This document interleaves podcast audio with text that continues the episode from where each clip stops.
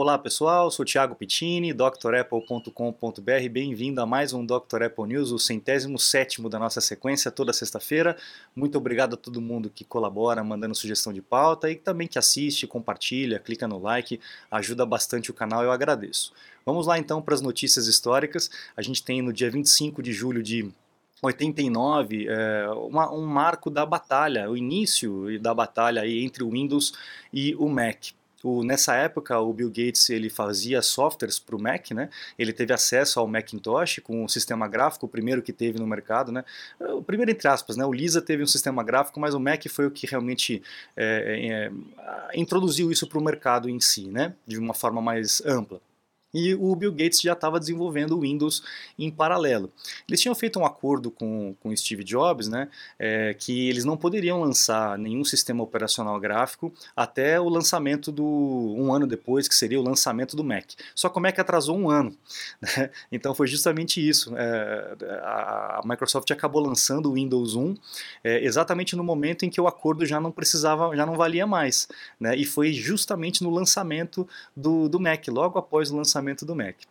Deu aquela rebordose toda, né? O John Scully estava presidindo a Apple nessa época, depois o Steve Jobs saiu, né?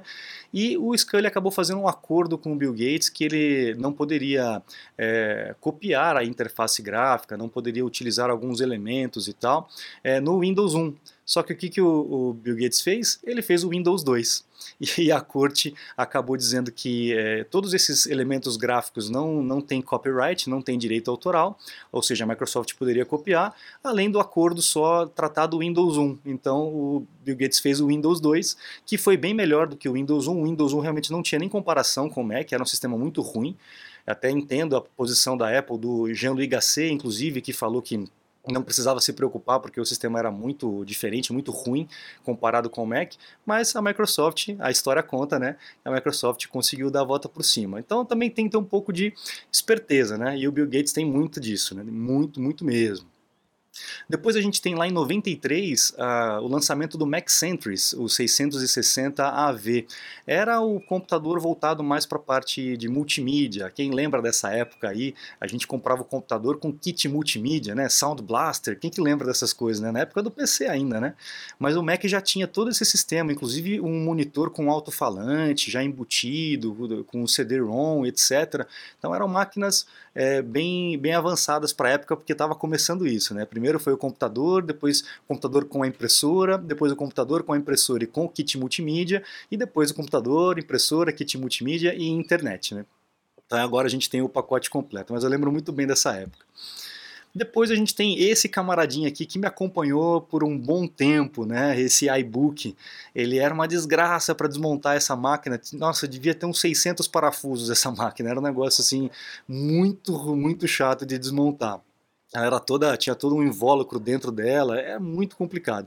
Mas era uma máquina espetacular. O iBook G4, ele tinha, ele tinha, ele era meio, meio emborrachado, né, na, na parte de baixo, era diferente e, nossa, me ajudou muito essa máquina, usei muito, inclusive eu, produzi um CD inteiro nessa máquina, para vocês terem uma ideia como era potente naquela época, e super compacta, é uma máquina muito boa. Quem teve aí, deixa nos comentários, quem tem ainda tem, por exemplo. Renato Azan, você que sempre tem aí um museu legal aí, será que você tem um desse aí também guardado aí? Vamos lá. O mouse também, né? Em 2006, o mouse ficou sem fio. Né? Então a gente, a partir dessa, dessa data aí, de 2005, 2006, as coisas começaram a ficar wireless, né? As pessoas perceberam que tinha muito cabo. E a Apple começou com o mouse, o Mighty Mouse sem fio, por Bluetooth.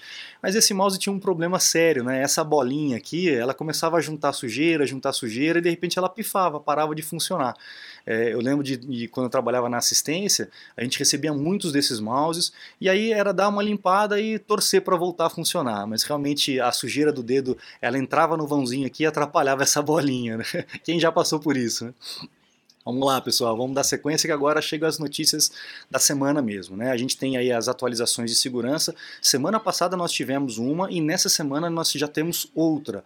É uma outra atualização de segurança muito importante, tanto para o macOS, o Big Sur 11.5.1, também para o iPad, para o iOS 14.7.1 e o WatchOS 7.6.1. São é, correções de falhas e também melhorias na parte de segurança, o que é importantíssimo que a gente faça. Então, mais uma vez, pessoal, backup e atualização, tá bom? Façam aí o quanto antes. A gente teve também essa semana o call né, da, da do, fiscal, né, call fiscal da Apple aí de, de, desse período, e é impressionante, né, toda vez que eu venho aqui com vocês falar a respeito disso, eu falo de recorde atrás de recorde atrás de recorde, é algo assim que realmente não dá para entender. É, só para vocês terem uma ideia, 81,4 bilhões de receita da Apple é, nesse, nesse quarto, né? Foi um aumento de 36% comparado com o quarto do ano, o ano anterior. É algo é, incrível, né? Não dá para realmente entender. Olha só o gráfico como as coisas vêm aumentando, né? 2019 deu uma pequena quedinha aqui, aí o pessoal já começou a falar: "Não, a Apple acabou, atingiu o pico da montanha, agora é ladeira abaixo" e tal. E aí nos anos seguintes a coisa começa a, a melhorar ainda mais, né? A gente também tem essa questão do, do dessa pandemia e tal que aconteceu, o que gerou um aumento muito grande para a indústria da informática. Não só a Apple ganhou, mas Google, Microsoft, Xiaomi, Huawei, todas as outras ganharam, venderam muito equipamento. Né? As pessoas tiveram que melhorar os equipamentos que estavam em casa para poder é, continuar trabalhando. Né? As empresas também deram equipamentos para os funcionários, então realmente houve um boom muito grande com relação a isso e o que melhorou muito aí a receita da Apple. A receita da Apple também está bem diversificada, né? Os Macs que estavam dando uma caída deram uma melhorada e a parte de serviços também aumentou mais de 30%. É, então está sendo um ecossistema todo, né? A pessoa acaba entrando na Apple não só por causa do que acha o iPhone bacana e tal, mas por toda essa facilidade que o ecossistema da Apple uh, oferece, o que é muito, muito prático. Para quem sabe mexer, é muito prático. E para quem não sabe mexer, tem os cursos da Dr. Apple. Então aproveite, acesse o site e confira os cursos completos que a gente tem lá. Você está desperdiçando seu iPhone, iPad, Mac? Ganhe tempo e produtividade com nossos cursos. Você vai aproveitar melhor seu Apple. Matricule-se em drapple.com.br. Legal, né? Aí com esses cursos, com certeza você vai uh, utilizar melhor o teu equipamento. Mas vamos lá. 2022, né? O pessoal tá vendo um rumor aí para o Mac Pro, o Mac Pro de 2022, ainda vir com processador Intel, ou esse Lake G, Xeon, G, Xeon, sei lá como é que eles falam lá, W3300. Será, pessoal? Será que ainda tem um Mac Pro é, com Intel? Não sei, viu? Não sei. Eu fico um pouco um pé atrás porque a Apple já está virando todos os processadores. Não sei se ela lançaria mais um com o com Intel. Eu acho que ela vai acabar mudando mesmo para o processador da, da Apple, né? o Apple Silicon. A gente está vendo também a TSMC pronto para poder fazer aí a, a, os chips de 2 nanômetros. É algo assim incrível, né? Já está tudo planejado para começar a produção desses chips muito, mas muito pequenos. Né? A gente vai começar a ver processador em tudo quanto é coisa que vocês não vão nem imaginar. Né? Vai ser muito legal. A Apple também está trabalhando num display, isso é um rumor também, né? Num display é, com processador, com aquele A13, né, o chip da, da Apple. É, o que, que, melhoraria isso? Né? Você tem um processador gráfico, um processador dentro do display, é, tira um pouco da carga do próprio computador. Então você diminui, é, você divide, na verdade, o processamento na máquina e também no display. Então você vai conseguir ter mais agilidade, uma frequência mais rápida, um, um resultado mais rápido, principalmente para quem trabalha na parte de vídeo. Então seria um monitor com um chip dedicado dentro dele. A Apple também está dizendo que vai lançar um. A Apple não, né? O rumor está né, tá dizendo que a Apple também está lançando, vai lançar um display com uma, um preço mais baixo, mais popular, provavelmente sem esse display e é, sem esse processador, e então o processador entraria por duas categorias de display, um display mais premium, mais pro e um display é, normal. Vamos ver como é que vai é, é, ser anunciado esses rumores aí, se é que, que vão ser confirmados ou não. Um outro rumor aí do iPhone 13 que está aí na, na marca do Gol para ser lançado, Pode até ser, eu vi alguns rumores que, que é, é pode ter atraso por conta disso, já estão jogando para setembro, mas pode ser que haja atraso no iPhone 13, vamos ver o que, que, vai acontecer, mas o rumor aqui é que os iPhones 13 virão com o Wi-Fi 6E.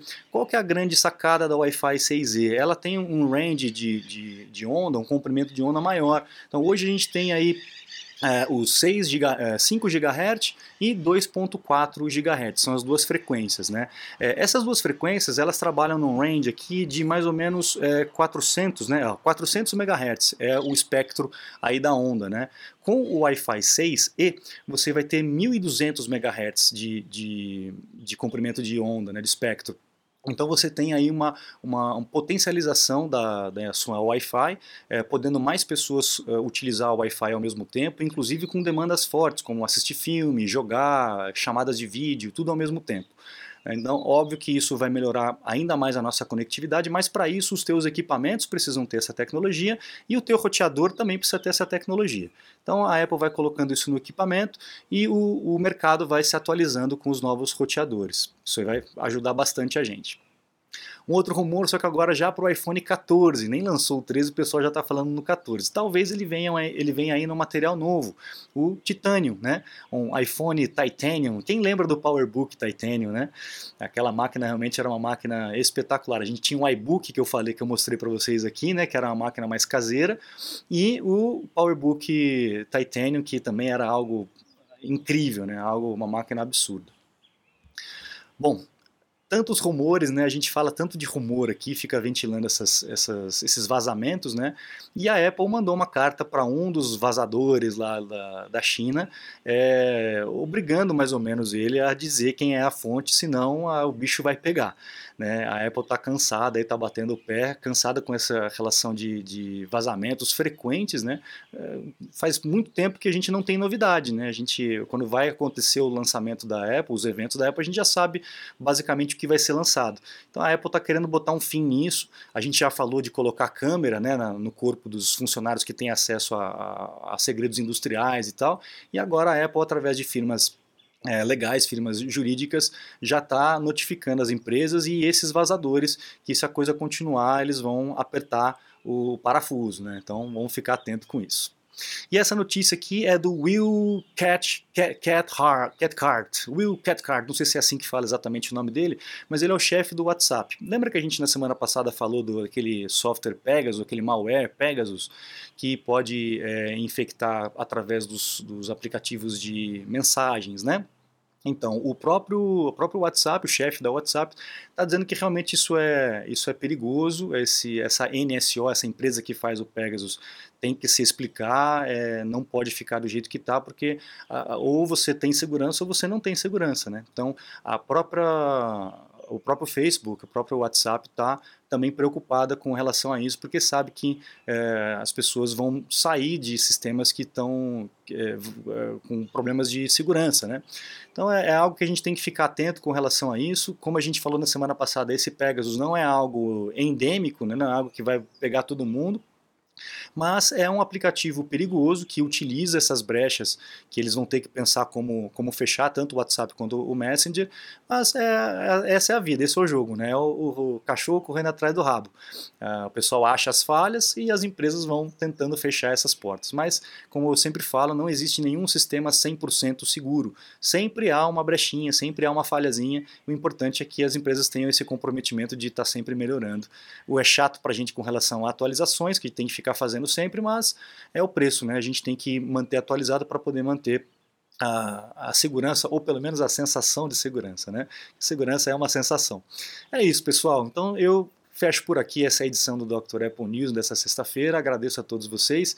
Não se esqueça de acessar o site drapple.com.br, conhecer os cursos e os meus contatos caso você precise de um atendimento, um suporte técnico remoto. Aí a gente faz, atende gente no mundo todo, tá bom? Eu fico à disposição de vocês. Muito obrigado, um grande abraço e até a próxima. Tchau, tchau.